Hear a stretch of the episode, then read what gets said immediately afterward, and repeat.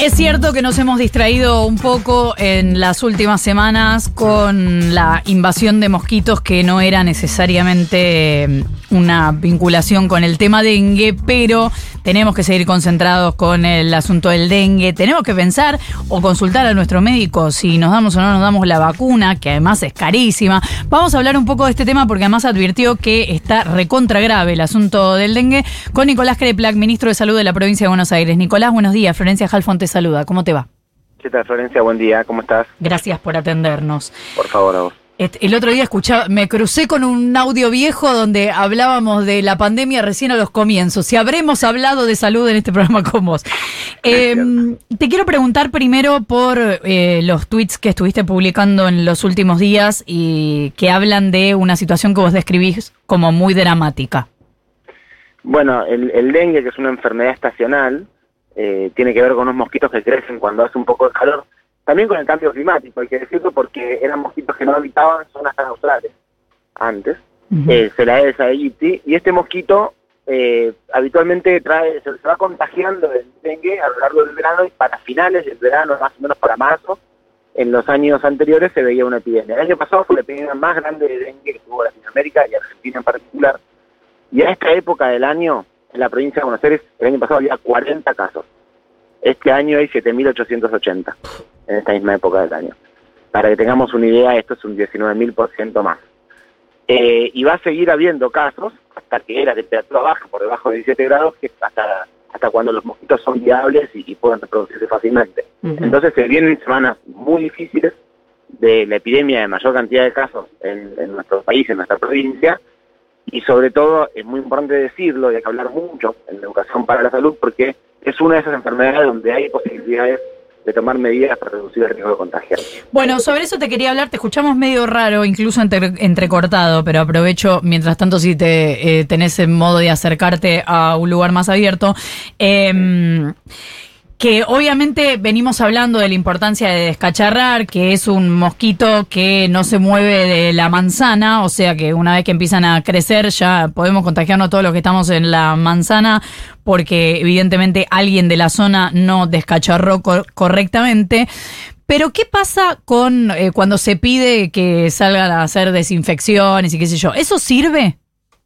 Bueno, no está prohibida la desinfección aérea, eso no se debe hacer. Eh, en algunos lugares en el interior pasa que, que están acostumbrados a usar los aviones para hacer fumigaciones o para tirar los herbicidas en general en el campo. Eso no hay que hacerlo, es contraproducente y, no tiene efecto. La fumigación, que se hace con maquinaria especialmente preparada para eso, la utilizamos en lugares muy concretos. La eficacia es relativamente baja, más o menos en una fumigación se muere el 30% de los mosquitos adultos que estén volando en el lugar donde, donde se hace la fumigación. Así que tampoco es que reduce muy fuertemente la población, pero a veces lo hacemos. si uno no, lo complementa con el descacharreo, no tiene ningún sentido porque además eh, la fumigación no mata ni larvas ni huevos, solamente a los, a los mosquitos adultos. Así que en algunos lugares, por indicación del equipo de epidemiología, se puede hacer una fumigación local para reducir la masa de adultos, porque hay un brote muy grande de casos en el momento en el cual además estás eliminando reservorios, que son estos lugares donde se junta agua, que, que hay que decirlo, es agua que parece inocente. Es el- un agua quieta, pero que uno la mira y parece limpita, el agua del Claro. de las mascotas, una pelopincho, o, o un lugar en nuestra casa que juntó un poquito de agua en la lluvia, pero no pasa nada porque es de ayer, es de antes de ayer, no está podrida. Igual es ahí justamente donde pueden estar eh, estos mosquitos, que como decís vos, el 85% de los contagios se suelen se producen en las casas. Así que tiene total eh, control domiciliario. Si uno lograra en la manzana, uno con sus vecinos, sacar todo reservorio de mosquitos. Ahora, hablábamos hace poco con una especialista en mosquitos que nos decía que, eh, por lo que ella tenía entendido, convenía aplicarse la vacuna si uno ya había tenido dengue. Pero también nos dijo que el dengue puede ser, cosa que yo desconocía, una enfermedad asintomática, como pasa con el COVID, digo, para que sabemos un poco de qué se trata. Entonces no sabemos si ya tuvimos dengue. ¿Qué hacemos con la vacuna, que además es tan cara? Tal cual. Bueno, la vacuna hay que contar un poco cómo es esto. Porque también con el, con el dengue tuvimos como una versión rara de lo que son las vacunas. Fue demasiado rápido, demasiado eh, potente la investigación y el resultado de las vacunas, eso no, no es lo habitual. también porque todo el sistema científico del mundo al mismo tiempo se dedicó a investigar una sola cosa y se produjo un avance en, tiempos eh, que no son los habituales. De ninguna manera esto es lo que sucede con el dengue, por ejemplo.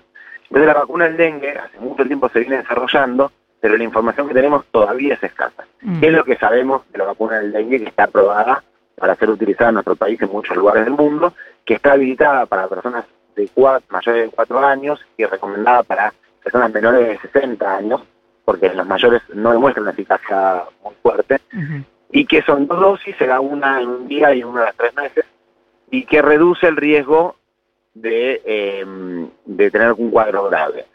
La indicación especialmente está dada para personas que tengan que tengan eh, factores de riesgo, como por ejemplo diabetes, personas gestantes y eh, personas que sepamos que ya hayan tenido dengue anteriormente. Ah, Pero para esas sí.